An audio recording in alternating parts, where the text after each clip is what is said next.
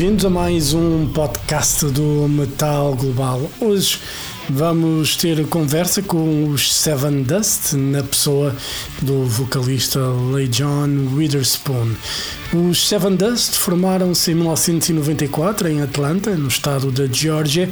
Estiveram nomeados para um Grammy para Best Metal Performance e a banda editou no passado, dia 28 de julho, o seu 14 disco de originais intitulado Truth Killer.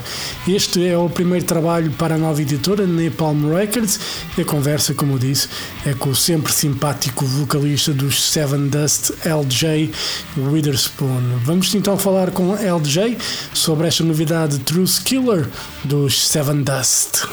Metal Global. Hey, Hello, LJ. How are you? hey, fine. How you doing, brother? Everything is good. How you doing? Oh, oh, good. Thank you for taking the time to do this, man. No, I thank you for having the time to do it. Right on. This is cool. Everything good? Been busy doing interviews? Yes, it's good. Uh, get it. It's summertime here. It's about a week into the summer. Uh, so after I do this with you, I'm headed to the lake house with the family to ride some boats and get a sea-doo. that sounds good. And uh, you know, I see animosity there on uh, on top of you on the wall. You guys last year played, you know, did a tour to, you know, promote that amazing record that was to promote because it's like 20 years or 21 years after its original release. How was to Uh-huh. revisit that record and play some of those songs live? Oh my goodness, man. It was incredible. We actually did three legs of that run and every night pretty much was sold out. And for me, it was uh like going back in time because uh every night you, you think about it, I, I would look out in the crowd and I would see people that hadn't been to a Sevendust show since that album. So these cats are coming out looking like us, but with these kids that are their kids. but with with these old school animosity shirts on, it was like, oh my God, this is ridiculous. so what a good time. Uh, it was very special. I had a great time and it must have been a very important album for us to do three legs of that tour. So uh, it was a good time for all of us. Yeah. Did you when you re- uh, the record is fantastic? Obviously, did you realize back then the impact that the record had? Not at all.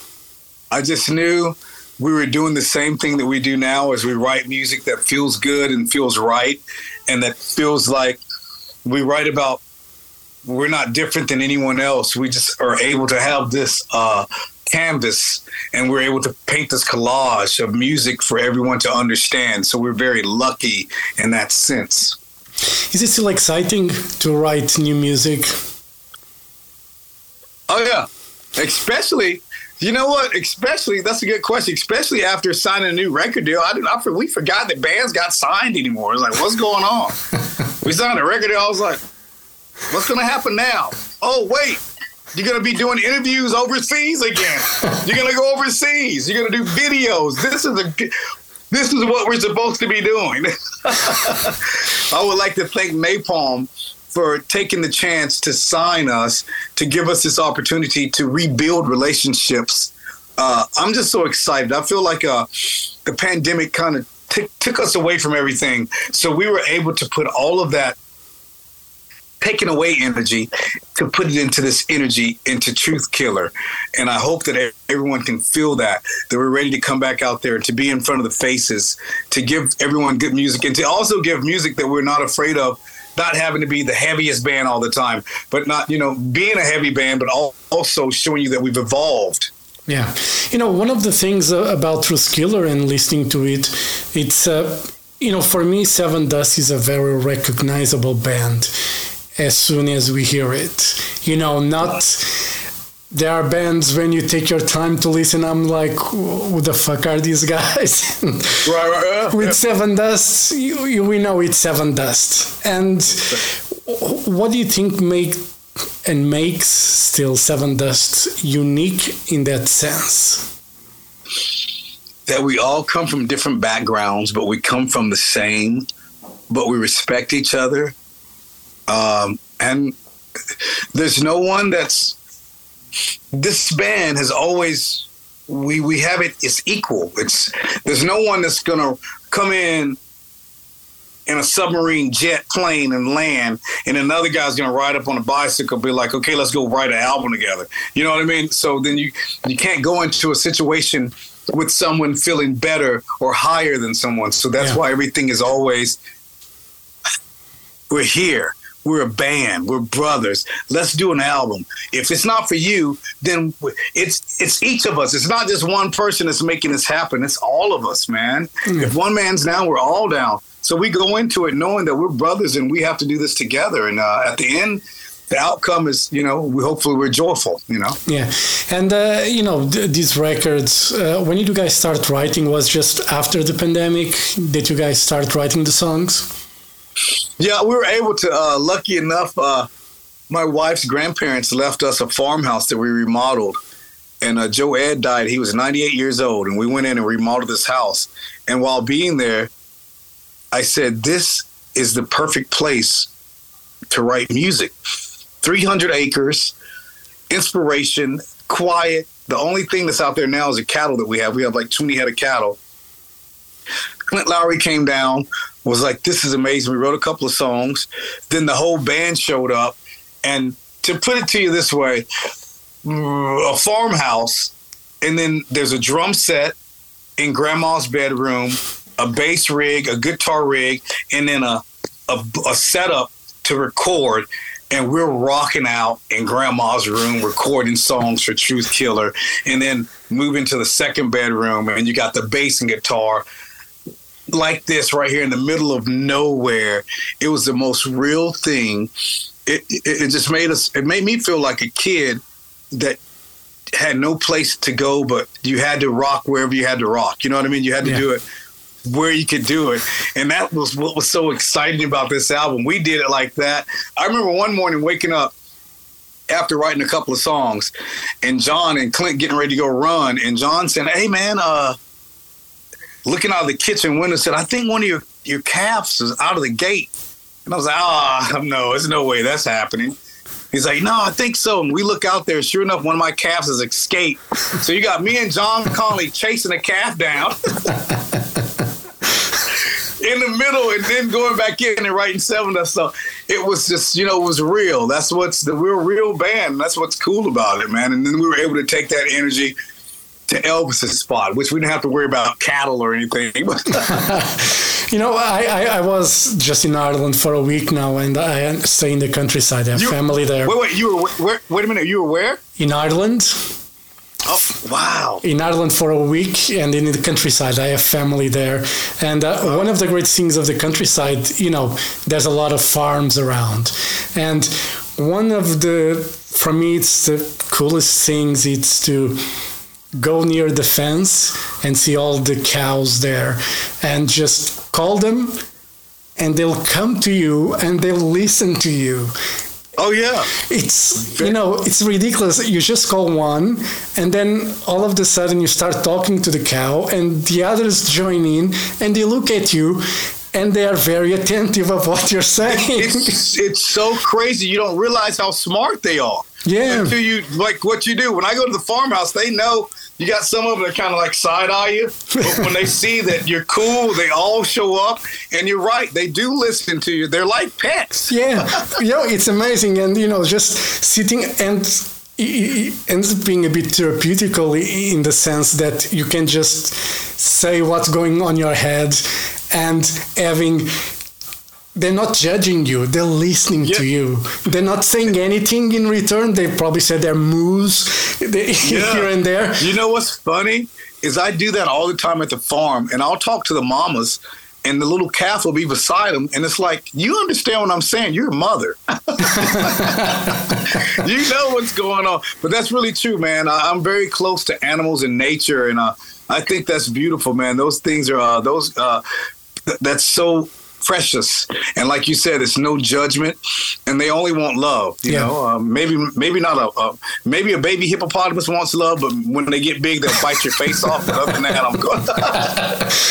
But you you know that you have to stay away from hippopotamus anyway Yes. because they're they they can be very vicious and they Yes. you know it's be careful. Man, how lucky are you? You were just in Ireland. I mean, so to me, when you say that, that's a whole different world. That's like I'm in Kansas City right now, and I'm getting ready to go to Orlando, Florida. It's like Orlando, Florida, Ireland. I mean, so it's you're very blessed to be over there. Yeah, it's it's nice, and you know on this record you were saying that in the farm, being in that farmhouse to to write, was it nice to write without pressure? You know, were you guys already had signed the deal with Napalm, or you didn't have the deal when you start writing? I think maybe I think the deal was still like in process. I- I- uh, uh, if I'm thinking right, yeah, maybe the deal was still in process. So there's never been any pressure. We're too old to have pressure at this point in our life right now. We we're like, if you don't like us, don't like us. You know, we're, we're gonna keep going.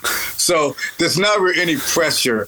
It was just excitement. It was excitement for us to be back together as a band because even though during the pandemic we weren't able to tour, we were very fortunate enough to do like three live uh, videos, well, live performances, Yeah. where it was only the band and like three crew guys and like two camera guys, and the people, the family would buy to to watch us in their living rooms in the setting, like a concert setting. So imagine this: seven of us in this big old room, these LED walls and all this stuff, and we're rocking out. And we're like, yeah, trying to jam out to like grandma and like hopefully the whole family. And then after the song would finish, like two texts because that was all that was in it. We're like. We're like, stop clapping. If there's to be two of you doing it,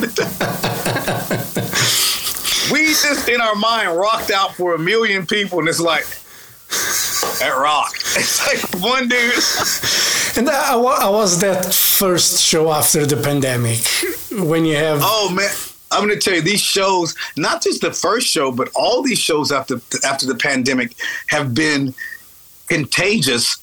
Not in the old way, but in a good way. Uh, it has been remarkable. Uh, the kids are back out again at 10 o'clock in the morning, even though they know we're not going on until 9 o'clock at night. They're there. They're ready. The energy's good. Uh, the shows are being sold out. It's uh, it, reminds me of the old days of we need this. Music to me is a medicine and a healer, and everyone just wants to come and you know be doctored, and that's Yeah. what we're here to do.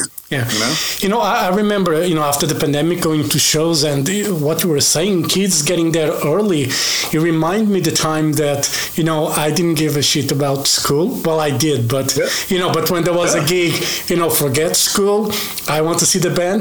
And I wanted to be one, one of the first in line. So I would go very early, like the tour bus had just arrived and we were there waiting for hours and hours and seeing kids doing that gives me hope.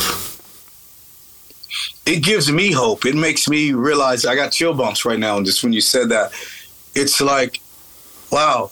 Even the time that we uh, take away from our families or whatever is going on in our life, this is what it's about. These these kids out here, or these family, or whoever's out here, this is something that they need. This is important. Like, look at, you could never take this for granted. I would never take it for granted. Even if I wasn't in the band, I would still look at it like this is an amazing thing to be a part of. This industry, uh, it's really cool. And thank you for taking the time because if it wasn't for cats like you, we wouldn't be able to to help move and to, to, to get our word across, you know? Yeah. And, you know, going to the album, you know, I might let the devil win. It's not, you know, the traditional way of starting a record, you know, because you have the piano thing, it's very calm. But your voice there, the way that you're almost whispering, like in my ear, because, you know, I'm listening to it. And the, the- tell me what was going through your head and lyrically what's the song about because you say like i might let the devil win I I feel like I feel like that everyone has that devil and that angel on their side. You could we all know wrong we don't know wrong from right. Sometimes you might let them win, and a lot of times you don't. You know what I mean? So you might let the devil win, but at the end of the day, we won't. I won't let the devil win at the end of the day. Uh, but for me, for that song, uh, I think it was incredible to to introduce it as the first song at the point that we are as a band. Maybe years ago, people were like, "Oh man, nah, we don't, we're not, They're not heavy anymore." We've done enough heavy. They know we can do heavy. This shows a mature side of us. But listen to this. I feel like that song might, to a lot of people, might be the most melodic Sevendust song. To me, it's one of the more heaviest Sevendust songs. If you think about the production and the way that it builds up to Yeah. the end, it's a heavy freaking song. Yeah. It gets, you know, and so I think that was really cool. And I'm glad that people understood it.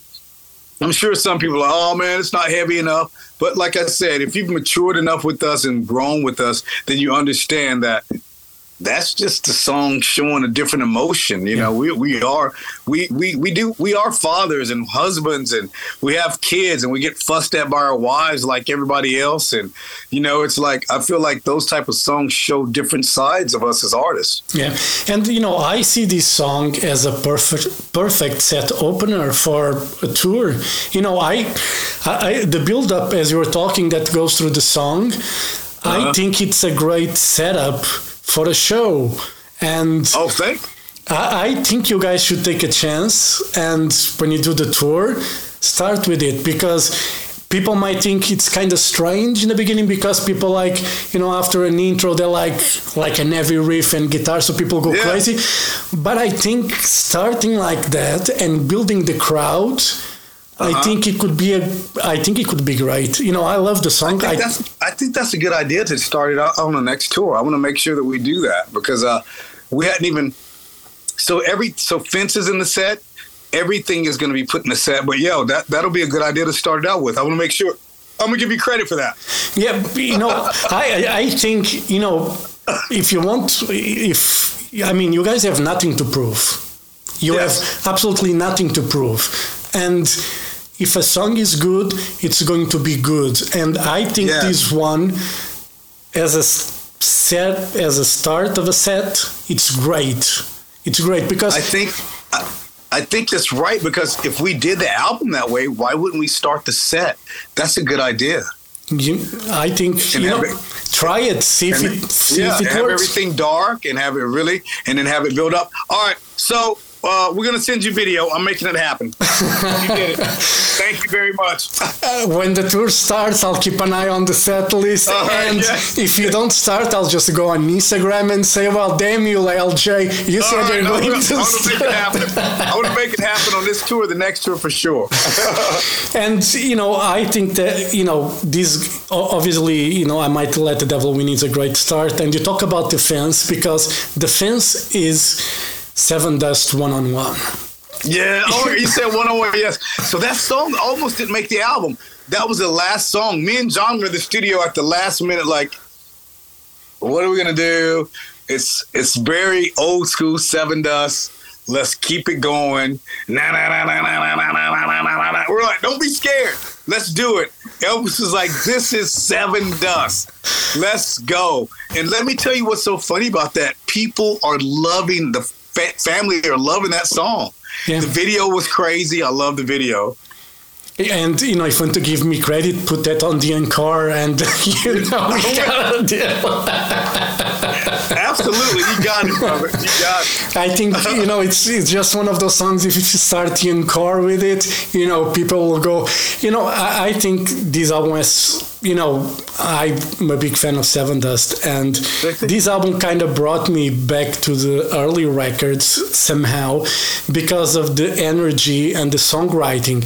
You guys were always like on that hard rock edge, heavier side, but you always knew how to write songs. Yes. And on these records, it the album just flows magically. Thank you. That's what we, you know what? I feel like it was magically, man. Just because, like I said, we've been stuck in our houses for so long. It was time for us to get back out and do what we love to do. The wives were ready for us to get out of here. It- you know what I mean? So it was time to get back out there. And I think writing the album, we consciously thought about what it would be like visually to perform it and to see. And and then that's that's something that you want to do too. And i think that's what we were able to capture in this album. And it's very exciting to to realize that these tours are coming along. And i know that with signing with napalm that we are going to be coming overseas and hanging out with you. So what's up? Yeah, i'm looking forward to that. Me won't, too. Won't stop the bleeding is one of my favorites on this album I just love the melody on it. It's a great, great song. What was what were you going through when you were writing that? Oh, just everything, man. Just won't stop the bleeding. I feel like everyone bleeds, and uh, what stops it? You know, at what point do you stop the bleeding in life? Like, uh, eh, like just think. I, I always go back to the pandemic. Like, when do we think that we were going to stop it? We never knew, but in a sense, we thought we stopped the bleeding, but in a weird way, we're still a little bit afraid of it. Yeah. Like, what's next? You know, like, yeah. is this going to happen again? You know, what's going to stop it? You know, what what's going to stop it? Yeah. I still like even on this last tour. Everybody's like, yeah, yeah, this is great. Nobody's got anything, and all of a sudden, this guy's like, and sneezes and you know, his nose is running. I'm like, he's fucking got it for sure. what are we doing? You know, like, it might not be as bad, but that dude is sick. Okay. Yeah. Another, you know what I mean? I know, I know every, everybody, you know, every time I'm in work and someone sneezes, you know, I'm like, I'm out of here. You know, I don't want to get what he got. I'm man, I don't know. You tell me if I'm rude, but anytime someone sneezes, I'm like this. I'm like. Sorry, I'm right beside you, but I'm still doing it. You know what I mean? I'm like, I don't need that. But so to be honest with you, so this last run, two and a half weeks after I got home, the second day I was home, I felt a little under the weather. Not like sick, sick, but still I wasn't 100%. And then I found out that a lot of people from the tour still felt that way. So there's still precautions yeah. and still, you know, things to, to make sure that luckily we work out and we go to the gym. We, you know, hopefully that helps. I don't know. They, they might next week say, like, if you go work out, that's going to fucking kill you faster. but, but, you know what I'm saying? I was only, I only felt a little down for two days but still that's something to be cautious about and to think about in the world that we're living in trying to move forward past these obstacles. Yeah. Yeah you still have to be careful no matter what. Yep. anyway. Yes. and you know another song that i really enjoyed this record is no revolution. You know very oh. heavy oh. very heavy riff but as that electronic bed underneath you know the electronic elements. You know they mix really well together. It's a you know it's a that's, great song Thank, that's Clint Lowry doing his new thing, man. He loves it. I love it. I think it was a great element to this album. Doesn't know illusion. So, so now when you say these songs, I want to tell you honestly, after recording the album, I remove myself from the album completely until it comes out. So when you just said no resolution, I didn't think about that song until you said it, and then it just popped into my head. So like with Fence, a month ago when we went into rehearse, we hadn't played that song since we recorded it. And they're like, we want you guys to play that. They want you guys to play that on the, the tour. We're like, we never played it together. we played it twice. Muscle memory, we were fine. The song kicks ass. So I like to I like to go through an album like that. So like I feel fresh with. Does that make sense? Yeah, it so, makes sense. Yeah, and it's so and it's fun for me that way. You know, after recording, I don't want to listen to it and bang it all the way up until now and be tired of it. Yeah, I put it, I shut it down, and then I bring it back up. And so when you're when you're saying songs right now, I'm like, oh my god, I love that song. I love that song. you know, this is kind of this is the kind of record that you could play from start to finish, and and then do like a more three or four songs of the best of Sevendust, whatever. Oh, and I think would be you. I think would be a great set regardless. Oh, well, thank you. So what I'm going to do when I get to the lake this weekend, I'm going to get on the boat and I'm going to listen to the whole album because I haven't done that since we recorded it. Uh, just like I said, I just like to get it. I like to be fresh and I like to hear it like everyone else hears it again and excited. You know Yeah. what I mean? And just, oh my God, I forgot I did that. I forgot we did that. You know, like, and it's really fun for me that way. You know, to to relearn stuff too. Yeah, LJ. Before we we end this interview, got some quick questions. It's Yes. just you can just answer, and then if you need to justify, justify a bit. It's I call it rapid fire. So, um, you know, what was for first one? What was the worst rumor you heard about you online? The other day, the other day, a gentleman said, I've been waiting for 26 years to ask you this. I can't believe it. this is one of those weird questions. I was going to tell Kevin, I don't want any other weird questions like this. So he said, he said to me, Is it true? Uh, I had a record, a radio lady say that 26 years ago that you couldn't bring the radio, the program director should not bring their girlfriends or wives around you. And I said, What did that mean? And he and I said, he said, Well, did you take someone's wife? I was like, No, I didn't. I said, I would have never thought we would have had time to do that. But I said, I'm sorry to to damper that uh, fantasy. I said, I wish I was the man like that, but I wasn't.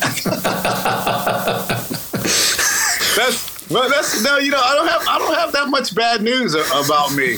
Uh, uh, yeah, I, I don't I don't really. I've been I've been trying to be good this you know my my whole life. I enjoy uh I enjoy my my career. Let's see anything other bad than that.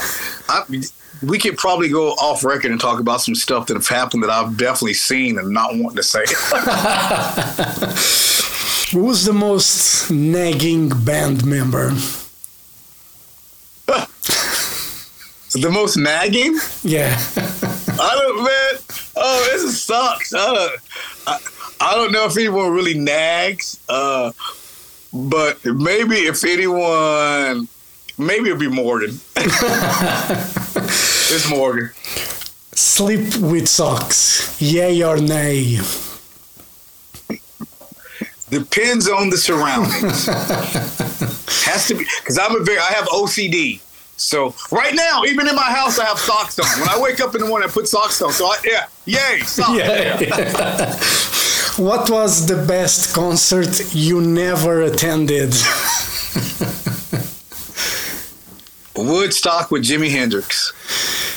I'm going to I'm going to put you on the on the wall with this one. Jimi Hendrix or Prince?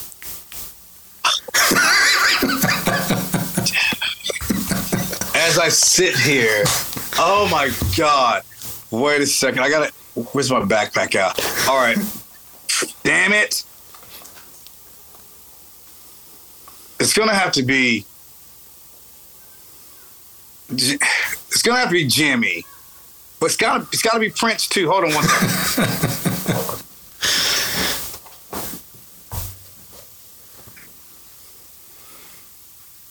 To have to be Jimmy. So so I, I'm a collector. I, I, I created a word. I call myself a mantiquer. So if any times you come to the states, you have to come to my bar, and you'll see from 19. I mean, everything is antique. Like that's the first Cool. bulb. That's the first globe that has a light bulb inside of it. Right. Cool. So you talk about Jimi Hendrix, this got presented to me. I have the electric Ladyland uh, actual concert booklet that was just given to me. It's from '69, Wow. And I have the poster too. So this, I, I just pulled this out of my backpack from tour, just because you just reminded me I had it. Look at this. So cool.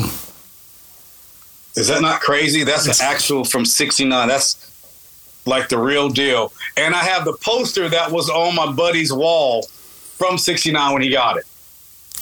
It's in a it's in a case on the wall. So yeah, I would say Jimi Hendrix, but Prince. ah, I don't know. That's really hard. Yeah, I I was invi- I was I was I was actually invited to Prince's house to ride the the dang uh, motorcycle and everything. He wasn't there, but uh, it was one night and I was a little tipsy, so I said I don't want to go to Prince's mansion and ride the motorcycle drunk.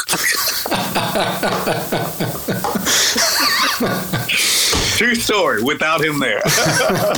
LJ, thank you very much for your time. You know, all the best for Sevendust. I hope to see you guys here in Portugal or somewhere in Europe. You know. oh my God, I can't wait to get to Portugal. Please have us over. Invite me over. I'll be there, my brother. We will do our best. Thank you very much for your time. All the best, Thank and I you. hope to see you guys soon. All right. Yes. I Thank you so a much. All right. weekend. Thank you. Bye bye. Bye bye. Bye. Awesome.